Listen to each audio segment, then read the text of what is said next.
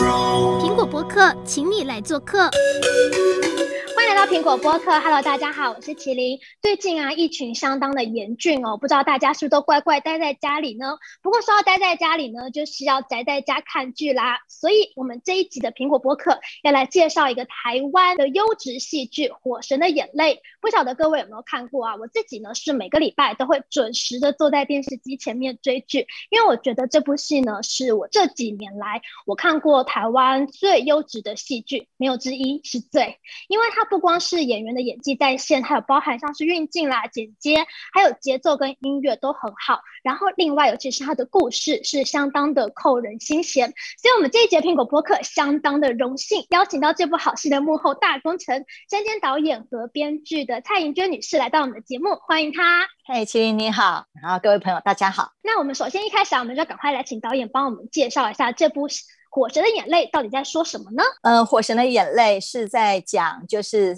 台湾四个消防员的故事，然后透过一个虚构的线，然后一个虚构的分队来呈现他们各自不同的生命议题。目前播到第六集嘛，因为要推荐好剧，我们也要先告诉各位朋友们说它的播出时间。我们请导演跟我们说一下，《火神的眼泪》啊，在五月的每一个礼拜六晚上九点钟，在公共电视台以及 My Video 首播。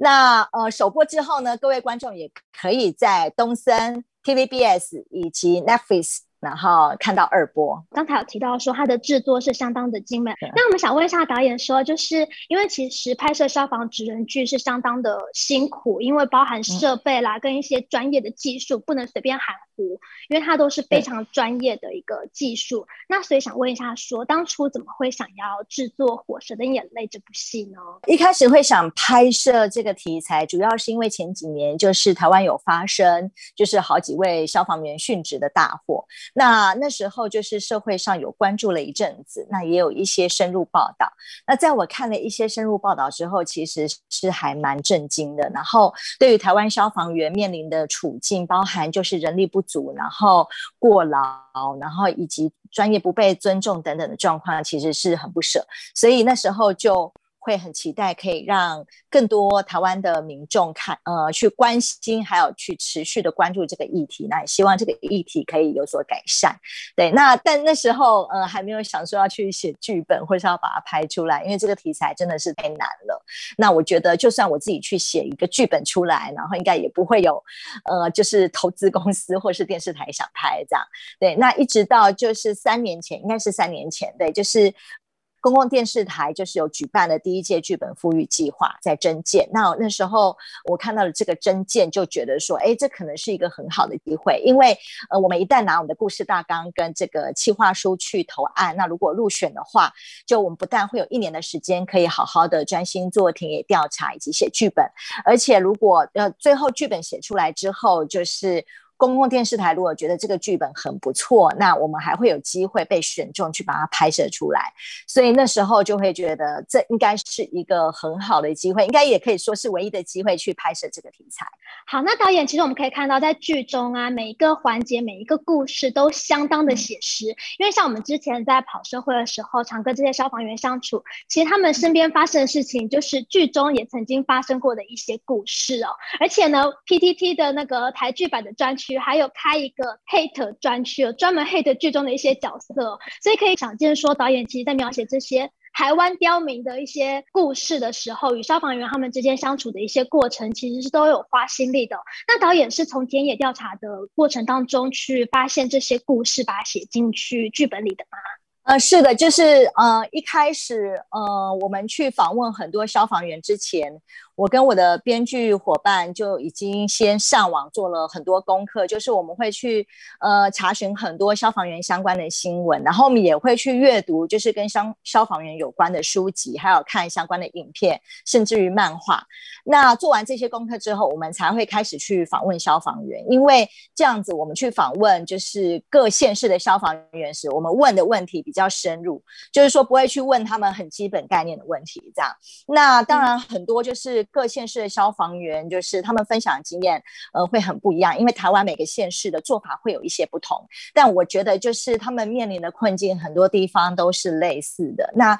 呃，除了这个去访问不同县市的消防员之外，呃，我跟编剧伙伴也有去一些消防分队去蹲点，然后跟着他们一起出勤。那我们去过台东，也去过新北市。那去最久的当然是新北市的两个分队，就是呃新店分队跟莒光分队这样。那我们冬天去大概两个多月，然后夏天也去两个多月。那通常我们去的时候，就是可能譬如说这个礼拜选两三天去，然后有的时候是选白天班，有时候选晚上班。那他们如果警铃没有响的时候，我们就跟着他们一起待在分队，然后看他们怎么做长训啊，怎么做请教时间，或者是他们日常怎么互动。譬如说吃饭时间，可能有的人就会自己去煮哈，去厨房煮自己的的午餐或晚餐。那有的可能就是大家一起订便当都会有。那呃，如果警铃响的话，我们就跟他们一起出勤。所以我们有跟过像救护啊，然后打火，然后山难搜救、水域搜救，然后我也跟过像什么，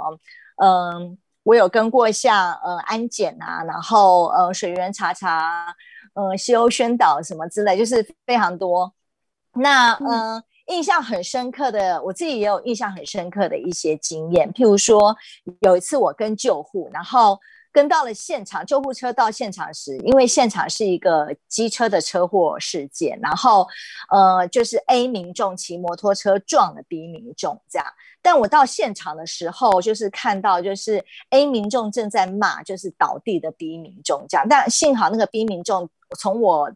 就是观察起来不是很严重的这种外伤这样子，那有没有内伤？我当时不是很清楚，但是就看到 A 一直在骂 B，然后消防员到了现场呢，A 就很生气，就就继续骂消防员这样。我看了就觉得火气很大，我想说你自己撞人就算了，干嘛就是见到人都要骂？然后消防员到现场你也骂，那我觉得那个消防员，那两位消防员都。就是 EQ 很高吼，就很淡定，就是也不会生气或是暴怒，就是默默做自己该做的事情，然后该减伤就减伤。那我那时候要不是因为我是属于观摩的身份，不然我觉得我都要去跟那个那个 A 民众呛起来，这样。对，这就是我自己印象很深的一件事，就自己撞人还到处骂，又骂那个被撞的，然后又骂消防员这样。然后另外一个印象很深的是，我有一次是跟就是。因为他们救护救护警铃响的时候，通常就是出一台救护车，就是两个人出勤，那我就跟着他们出就好。那如果说是那种其他的任务的话，就是警铃一响是整个分队的人出动。那那一次我跟他们去出勤的现场就是瓦斯外泄，那一开始还不确定是从哪边泄出来，那现场就是有很浓的瓦斯味。可是我那时候很紧张，因为那时候已经有所谓的高雄气爆事件发生了哈，所以虽然是在整个街上，可是我觉得很恐怖，就。就是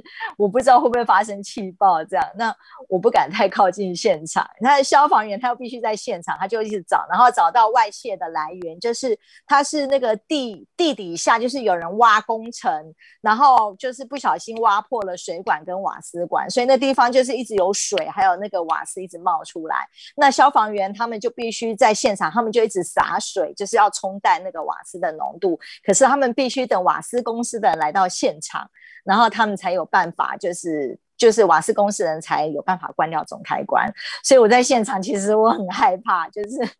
我不知道会不会气爆，觉得超害怕的。那可是消防员他们。就是比我还要距离那个瓦斯外泄地方还要近，他们都在那边就是洒水这样冲淡浓度。那这是这两件我就是跟勤务印象很深的地方。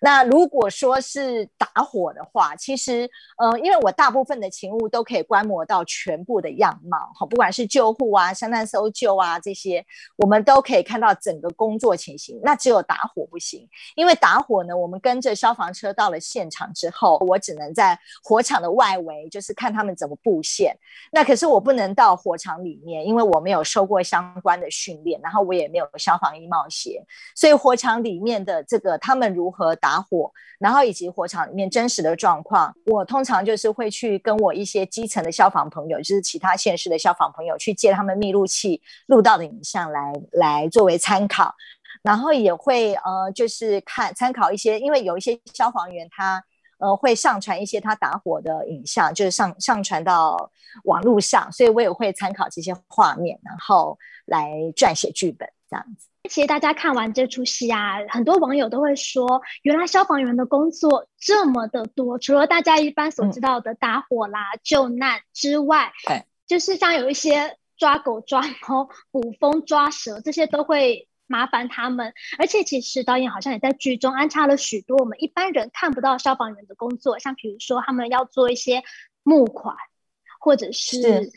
还有助警器的安装等等之类的，所以导演有把哪些我们大家可能一般民众不知道的消防工作也安插进去了剧情里面呢？当然，就是刚提到助警器嘛，就是这是全台湾消防员就是呃一个还蛮大工作量的事情。那我觉得助警器这件事其实利益良好，因为。呃，有助警器的安装啊，其实对一般人来说，就是像像我自己，自从去了解了助警器这件事情之后，我就马上去买了很多助警器，然后在我家每个房间都装一个，连走廊都装一个，因为我知道这个对于生命财产的安全影响很大。因为就是它的原理就是说，我们平常人，因为白天我们如果在现场的话，那个火灾一发生火灾，我们会早期就发现，早期发现其实就会比较早。就是它比较不会造成太大的伤亡，因为不管我们是逃生或者是要灭火，其实都可以比较快的处理。可是我们晚上在睡觉的时候，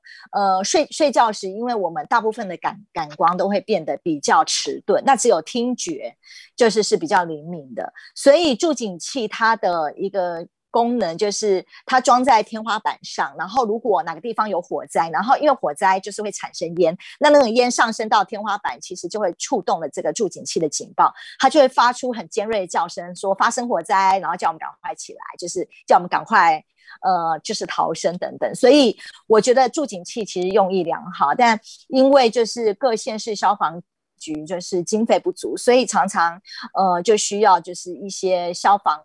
就是基层的消防，或者是一些呃，有有有的县市是呃基层消防队要去募去募款，应该说叫募助警器这样。那有的是交给大队，就是不是各个分队去募，而是大队去募。那每个县市的做法不同，但基本上这个部分，我觉得对消防员而言是非常沉重的压力。那更沉重的压力就是去发助警器，因为消防员的工作平常已经很多了，那又交给各个基层的消防队员去发助警器，其实花费他们非常多的时间。那大家想想象说，就是在我们剧情中看到他们去发助警器会被被当诈骗集团。那有的观众，我有看到有的观众或是网友觉得说，这怎么可能？那可是其实就会有一些消防员上去留言说，他们现在就在做这样的事情，对，所以其实是非常辛苦苦。那我觉得这个部分，我也是希望透过戏剧，戏剧可以让更多人看见，然后就是大家会自己主动的去买助警器来安装。那我自己个人也觉得，由消防员来发助警器这件事，其实是真的是台湾的消防员已经人力不足了，就是因为像香港或者是美国，就都是勤一休二哈。那美国甚至有的州是勤一休三，但台湾的消防员是勤一休一，甚至勤二休一哈。所谓勤二休一，就是连续工作四十八个小时。才能休假二十四小时，好，那这么人力不足爆肝的情况之下，又把这个发放助警器以及许多其他很多业务交给消防员，我觉得其实是会让他们过劳。个人是觉得这件事用意良好，但是不是有可能各个县市政府或者是中央政府部门能够是拨预算是？找专人的人来做这件事情，而不是交给消防员。好，那也希望就是呃，透过这个戏也能够让很多的民众去看到，呃，就是装助警器的重要。那我觉得，我觉得其实像我们一般民众是可以有自己的经费，有自己能力去买助警器。那只有中低收入户是需要政府补助。所以我觉得这个部分是是不是有可能，我们就在政策上，在中央政府以及地方政府在政策上可以再做一个考量跟处理，这样。真的。然后像刚才有提到说，像消防员他们的工作等于是包山包海，什么都包，要万能型的。那有没有一些遗珠之憾是没有写进去剧本里面的？也蛮多的，也很想跟大家分享。嗯，其实都是很杂的杂事，譬如说，嗯，西欧宣导，就我就没有拍，这样就是他们的工作就是在冬天的时候，因为很多民民众会有那个家里，譬如说他们的热水器，譬如说安装在阳台，嗯、可是阳台它却。在设计上室内装潢上把阳台整个封起来，那他这样洗澡的时候，有时候就会一氧化碳中毒。呃，那轻的话可能就就是会会就是昏迷，然后来得及救回来就是很幸运。那严重的话可能会去世。所以那个吸欧宣导就是到一些人潮聚集的场所，然后嗯、呃、去放一些就是录好的声音，然后提醒民众就是注意这个。呃，注意瓦斯热水器，要就是阳台那边保持通风，免得会中就是一氧化碳中毒。那这是其中一种。夏天还有水域巡逻、水域水域驻点，这样就是呃，譬如说暑假的时候就会派消防员到几个，就是民众就是危险水域，然后消防员可能就是从白天就是待一整天，从早上待到傍晚，这样在那边就是等待。就是万一如果有民众溺水，他就赶快去救他，这就是水域驻点。所以他一整天就什么事，他哪里都不能去，他就是在那边等待，因为他去劝民众不去那里戏水，那是危险水域哈。他劝民众，民众因为他他也不像警察，他可以直接驱离，所以他只能劝导。那民民众不听，他也没办法。对，他也不能太太强势或太凶，不然民众也会申诉去投诉这样，所以他就是在现场，就是一直等。那水域巡逻就是 到几个地方，就是很像那个山林的这个巡山员吧，就是到几个地方去巡逻一下，看看 有没有什么事情发生。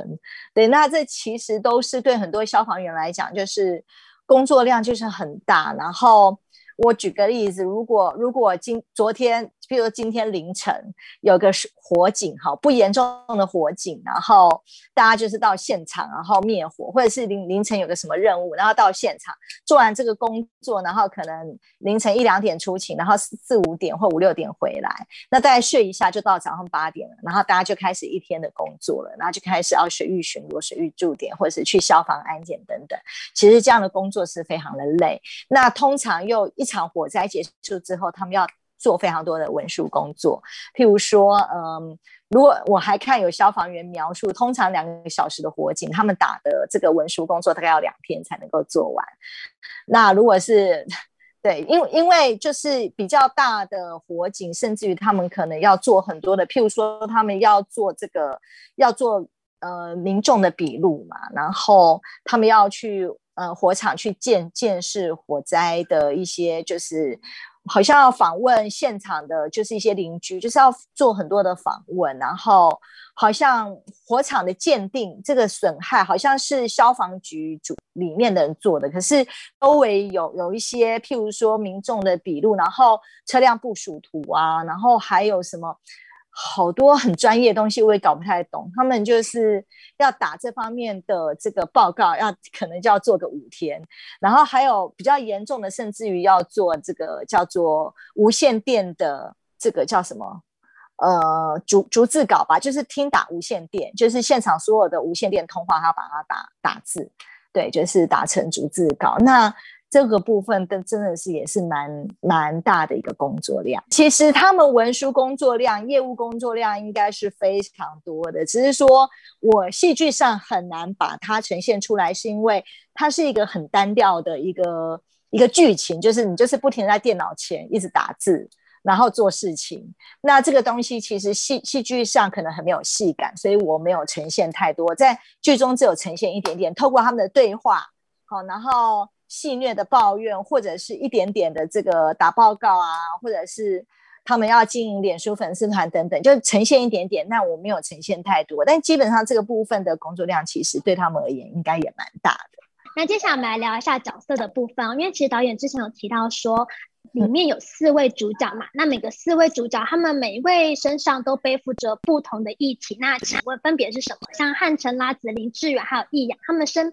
上分别背负着要导演是想要告诉大家的什么样的议题呢？就是我在故事里也四个主角，各自不同的线。像温昇豪饰演的爸爸消防员邱汉城，我想透过这个角色去呈现，就是消防员尤尤其是。成家立业的消防员，就常常在照顾家人跟工作上，就是常常会陷入两难，很难两全的这样的议题。那我想说，其实很多观众可能看到目前为止会明白，像譬如说，我举个例子来讲，台风天的时候，如果是有很严重的台风，甚至会放台风假的那种，那政府就会宣导说啊，大家台风假就好好待在家，不要出门哈，免得危险。好，然后大家就觉得哎，赚到了一天的台风假，然后在家里看电视、吃爆米花，然后，不要出门这样。但是对消防员的家庭来说，很多消防员在台风天就算是有休假，也都会被停休哈。他们就是要回到分队去去协助这个台风天的各种救灾救护的工作。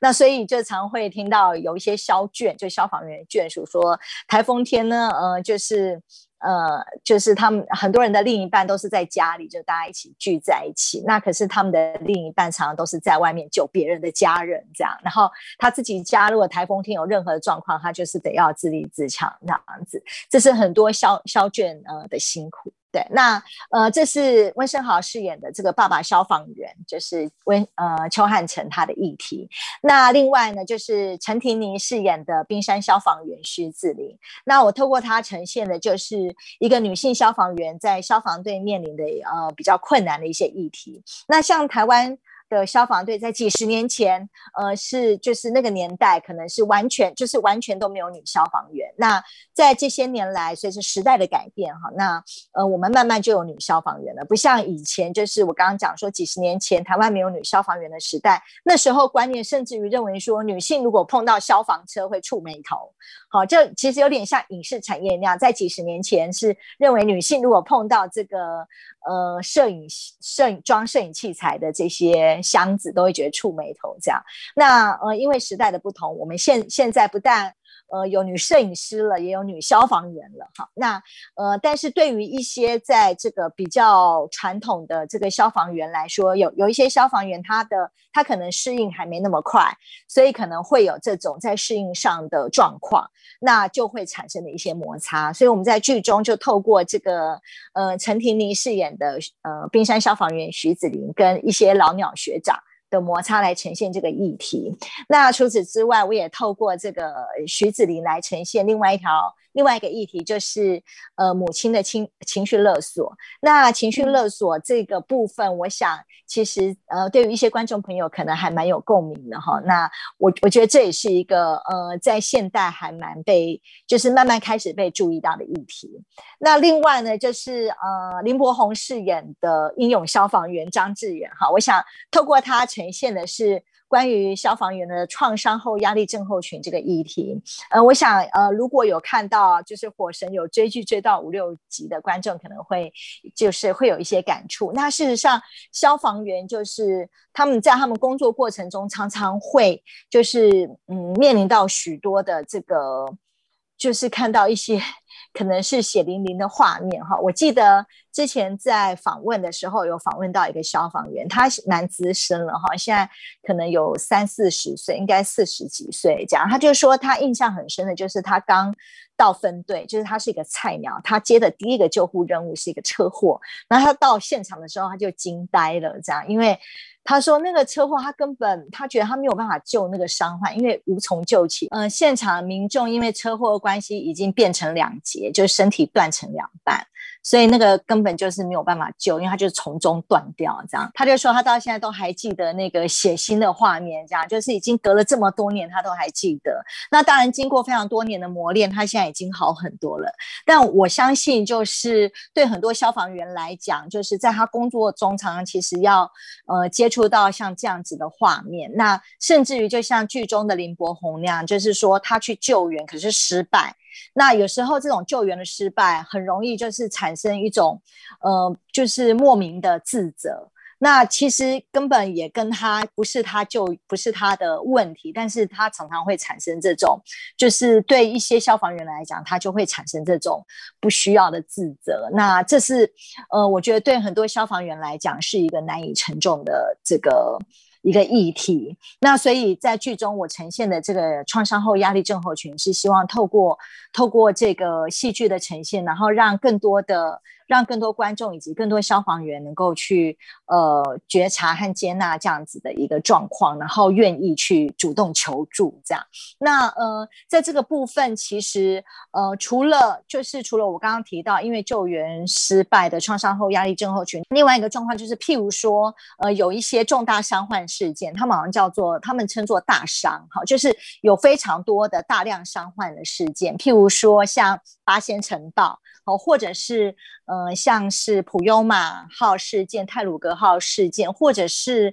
呃，像什么蝶恋花事件等等，就是这种有大量伤患的事件，其实对去前去协助的消防员，我觉得对有的消防员其实也会有很大的冲击，因为现场看到太多这种痛苦的血淋淋的这样子的一个场面，那我觉得。对一些消防员来讲，也可能会有一些阴影。那嗯，过去其实，在新闻上已经有看到普悠马号英雄这样的一个让人感伤、让人难过的事情。那我也是想说，透过这个戏剧，可以让更多人来重视，然后也让消防员们自己会，呃，可以让他们感觉得到，说有创伤后压力症候群并不是一个错误，或是自己比较脆弱，或是自己有问题。这个其实就是很自然而然的，有人会有这个状况，有人没有。那如果有的话，我觉得去寻求专业的协助是一件很好的事情。第四个角色就是透过这个刘冠廷所饰演的正义消防员林义阳，然后来呈现。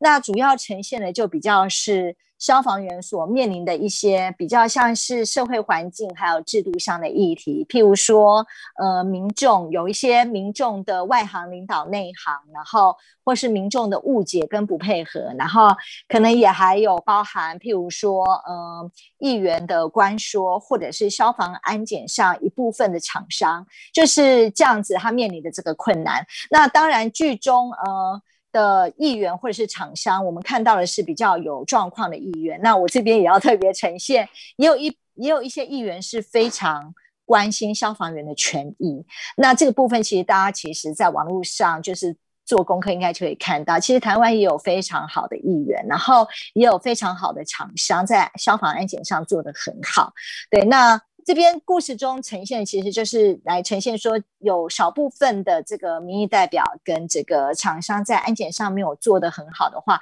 其实我觉得对很多基层消防员来讲，也是一个很大的压力。所以我透过这四个主角来呈现不同的议题，就是也希望能够让一般的就是台湾观众看见基层消防员，嗯，现在正在面临的困境。看到目前第六集了，我觉得他们都有遇到一些两难的状况，像比如。说汉城他要破门还是不破门？像是志远他要救这个人还是不要救？因为像有些人可能根本就不想被你救，可是你还是得去救他呀。那像林义阳也遇到的一些要罚还是不要罚的一些两难的议题在里面。呃，其实我还是很希望能够呈现说，嗯、呃，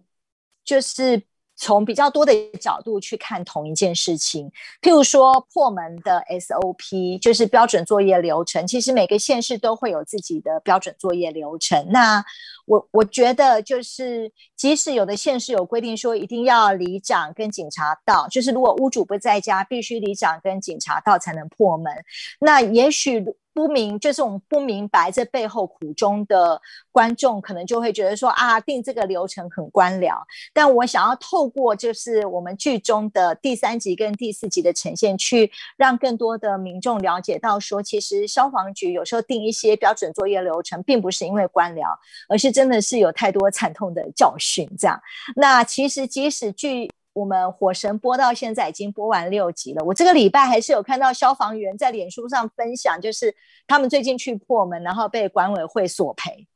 那而且他们去破门是真的已经有火警，他们进去还灭火，然后这样还被管委会索赔。我看到这样的分享，其实都会有点难过。这样对，就是我觉得这个事情，我觉得我自己是觉得说，希望也能够引起更多的人的关注。然后，呃，我我自己是觉得，第一个就是也能够在这部分能够支持基层消防员，就是真的有因公破门，然后。并不是因为私人恩怨什么的，而是因为工作破门，那这样造成民众财损。如果民众本身也很无辜的话，那我觉得这个部分其实是我自己觉得这样的破门的财损是要由我自己觉得是要由政府来出预算来处理是比较适合的。那当然，如果说是呃私人恩怨这种，那当然就。就是另当别论。那或者是如果是民众自己的错误，那我觉得也也不应该是由政府或是由消防员吸收。那这个部分是我个人的想法，就是也是很欢迎这件事是被更多人讨论跟关注。那我们刚才有提到说，除了这部戏啊，它优质的地方除了在于就是剧情相当的丰富而且有深度之外，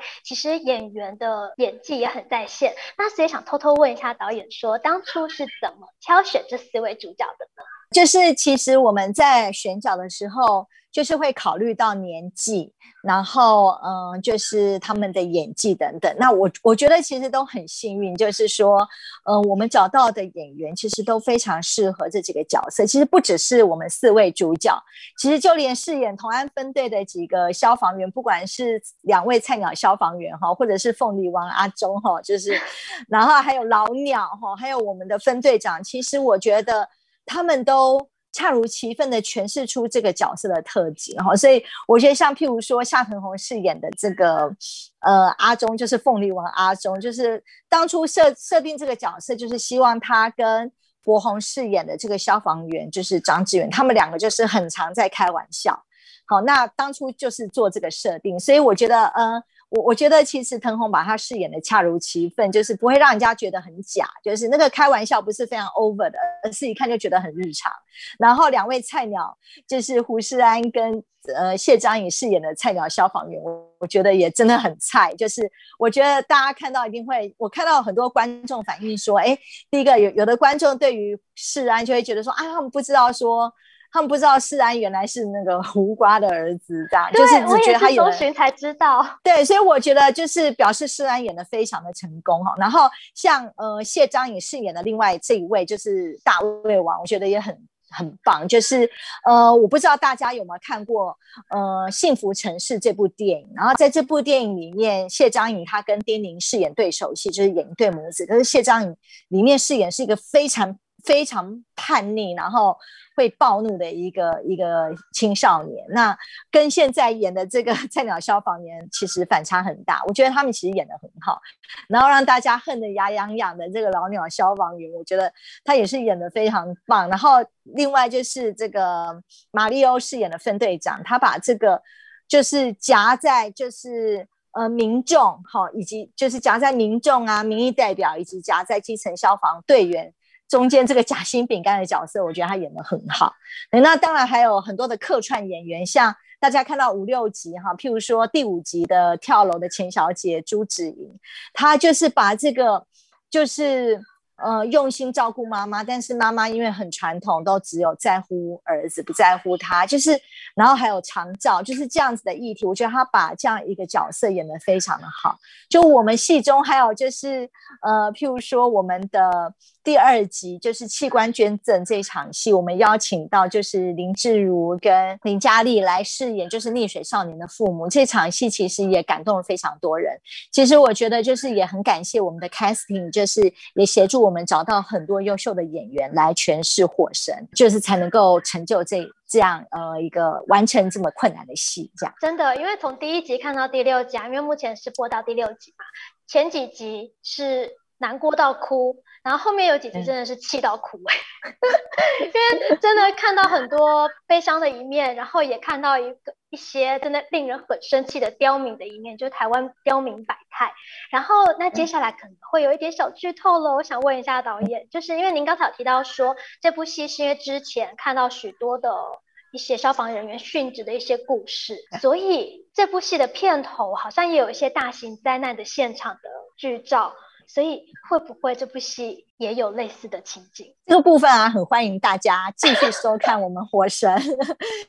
七八集哈，因为我们这个礼拜会播七八集，然后里面就有一个大型的火警。那呃，我想如果看过《火神》的观众，可能会对第一集的住宅火警有点印象哈。那那场住宅火警在戏中是五分钟。那我们接下来第八集开始，我们会有一个更大的这个商业大楼的火警哈，第八、第九都有，所以这个火警在剧中大概有呃三十几分钟的长度。那也非常的紧张跟精彩，那很欢迎大大家继续收看，这样。那当然，我们戏中也有有趣的桥段，我不知道大家有没有印象。我自己是对于第五集一开头那个姜茶，就是 呃林奕阳的姜茶的故事，我自己觉得他们几个演员，像呃刘冠廷跟呃林柏宏饰演的这个。值班台里的戏，我一直觉得非常的幽默，我每次看都会很想笑。我觉得他们演的真的超好。那另外也有温馨的戏，譬如说像呃第五集有帮邱汉成庆生这些戏。那我们其实到第七集也有一些就是温馨呃温馨或者是比较呃轻松的戏，然后很欢迎大家就是继续收看啊。我觉得这样子，我是不是接下来每一集我都要拿着卫生纸在旁边？我好担心哦。我们会有轻松的戏，可是，一样还是会有让大家生气或是难过的戏，这样都会有。嗯，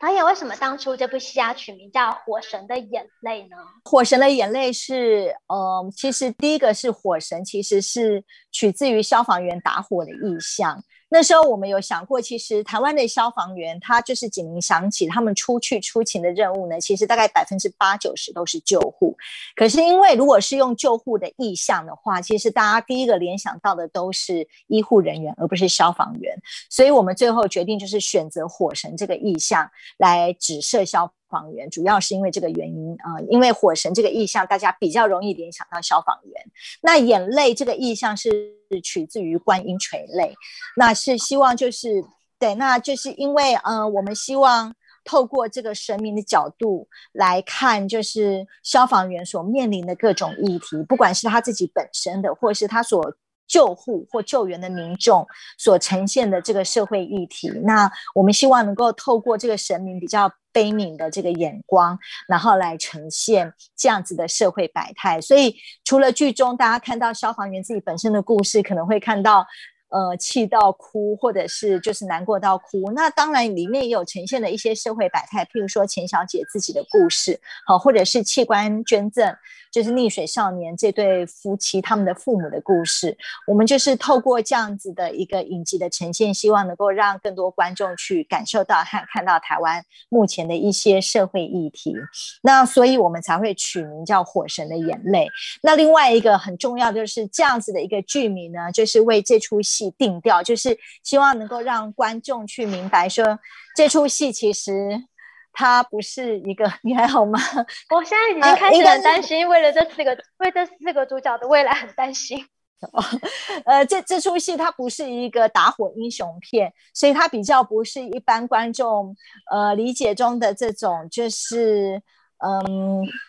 因为我们一般看到的消防员的电影或是电视剧比较是英雄片这样子，那我们的定位比较不是这样，我们就是一个职人剧，所以它比较不会那么英雄这样子。就是大家想象，就是看到现在有个火，嗯，前面有个火火警，然后一个住宅火警，可是现在有一台车挡住了我们的去路，所以我们就破窗，然后把这个车子破坏，然后我们就把水线穿过去，我们比较难呈现。不太会呈现这样子一个状况，因为台湾的基层消防员这个状况马上就会被投诉，所以我们呈现的反而是非常就是希望是贴近写实样貌的，就是呈现消防员在真正工作现场会遇到的困境。对，所以这是一个职人剧，但是在这个职人剧中，我们也有牺牲一部分的写实性。那最主要原因是因为这是一个戏剧，所以我们没有办法百分之百的去呃要跟现实一模一样。譬如说。我举个例子，火场里面的状况，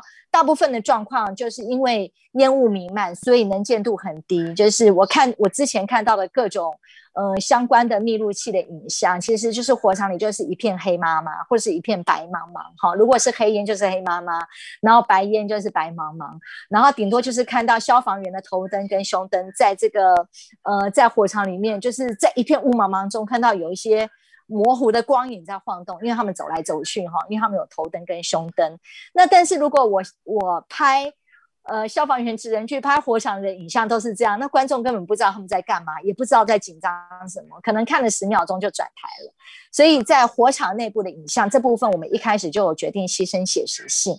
对，然后包含就是消防消防员戴的这个面罩，就是他们的面罩呢，台湾的消防面罩其实很多都还有一个鼻罩。那这个鼻罩就是就是会把它整个这样罩住。那我们那时候为了戏剧性，我们后来有决定把鼻罩拿掉。那演员在拍戏时，他们戴的还是真正的消防帽，戴上的是真正的面罩，也是可以呼吸的。只是说，呃，它不像一般消防员还戴这个鼻鼻罩效果更好。那做这个决定的一个很主要的原因，就是因为我们拍火场戏，内部火场戏能见度已经很低。那如果我再戴上这个鼻罩，其实观众常常。就会不容易看出现在到底是在讲谁的故事哈，因为只露出一双眼睛，然后我们的消防员们其实又很帅，我们的演员们很帅哈。那其实，在火场里又按迷蒙，然后我觉得。